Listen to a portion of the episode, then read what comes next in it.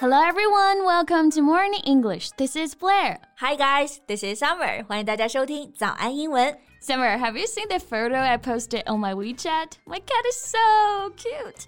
And she's just trying to hide under the blanket. yeah, I just love that and have already given it a big like. 你家猫太可爱了，我早就点赞了。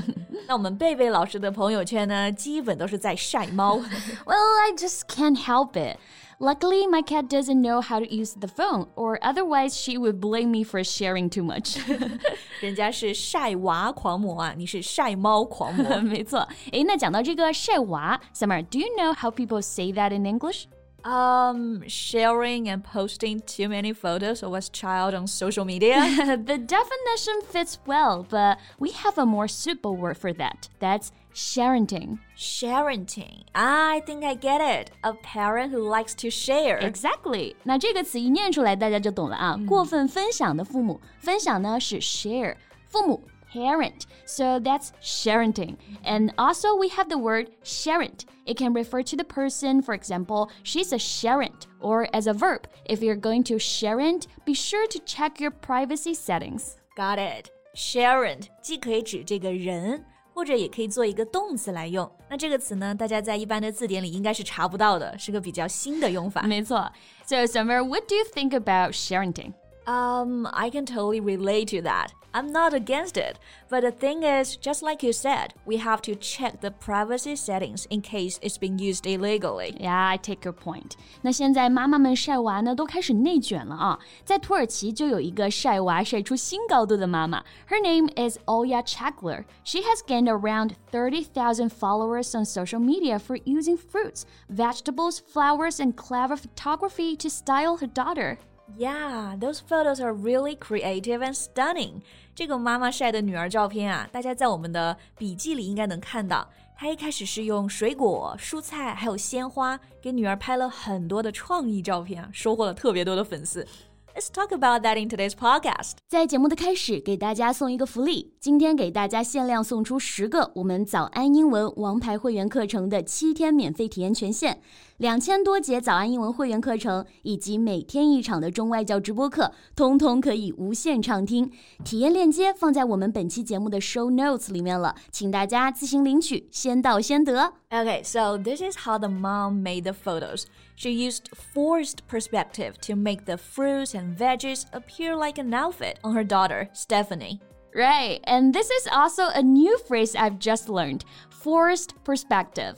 It's a kind of technique in photography. 这个是拍摄中的一种技巧啊，forced 强迫的。perspective，它的意思呢是视角。那这个强迫视角其实可以理解为错位拍摄，to create an illusion that someone is bigger or smaller or wearing a flower, as in the case we were talking about。是的，通过这个技巧啊，forced perspective。 照片里的小女孩呢，Stephanie 就穿上了各种食物啊，嗯，比如穿过西瓜、香蕉、西兰花、辣椒等等，特别有意思。Every shot is just a trick of the eye. Exactly, it's a trick of the eye. Trick 指的就是小把戏，a trick of the eye 就是让眼睛产生的错觉。And this is how the mom came up with the idea. She was holding up a slice of watermelon while her toddler daughter was standing nearby. That was the first shot. 对，一开始的灵感就是奥雅她拿着一片西瓜，然后这时候女儿正好站在前面，她就错位啊拍了一张照片发到网上。 大家都特别喜欢，and that has led to more photos featuring other stuff. Yes, and in each one of the pictures, the little model Stephanie was so cute. She's such a cutie and was very cooperative. 我觉得照片火还有一个很重要的原因呢，就是我们的这个小模特呀，她实在是太可爱了。她拍照呢也特别的配合。那这个配合啊，动词是 cooperate，所以配合的形容词就是 cooperative。 模特 model. So Stephanie was a very cooperative model. Yeah, we can see that she enjoys modeling. She struck a pose spontaneously, and her facial expression was hilarious. Yeah，她特别享受这个过程啊。然后呢，摆的造型也特别自然，面部表情也很可爱。这个摆造型呢，我们可以用到这个词组 strike a pose. Strike, S-T-R-I-K-E。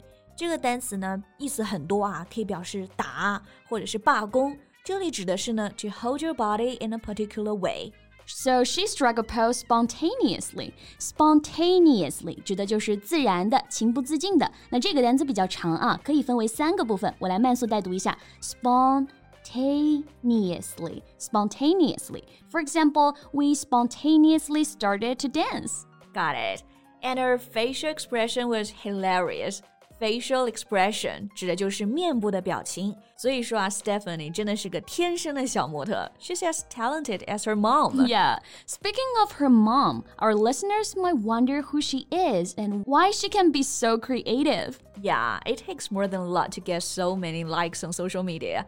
Actually, her mom, Aya, was an artist herself. 所以其实这位宝妈奥雅，她自己就是一名艺术家，所以呢有这么多源源不断的创意。Yeah, and those photos were taken several years ago. Now they have taken the whole picture taking game to a whole new level. They have made a series of photographs that recreate the glamorous red carpet fashion of celebrities. 对，像现在 Stephanie 长大了，然后她妈妈晒的照片又升级了，让女儿来模仿还原一些明星在红毯上的造型。